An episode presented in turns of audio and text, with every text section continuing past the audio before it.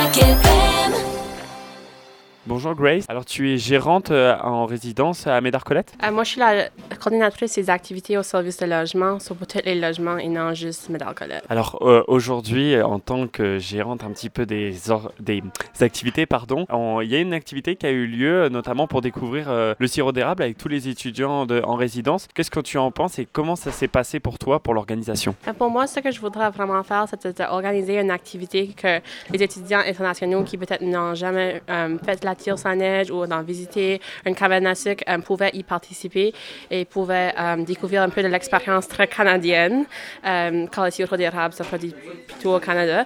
Alors pour l'organiser, euh, j'avais parlé avec le service de logement puis j'ai travaillé avec euh, ici la cabane à sucre euh, puis on a été capable d'organiser une sortie pour tous les étudiants.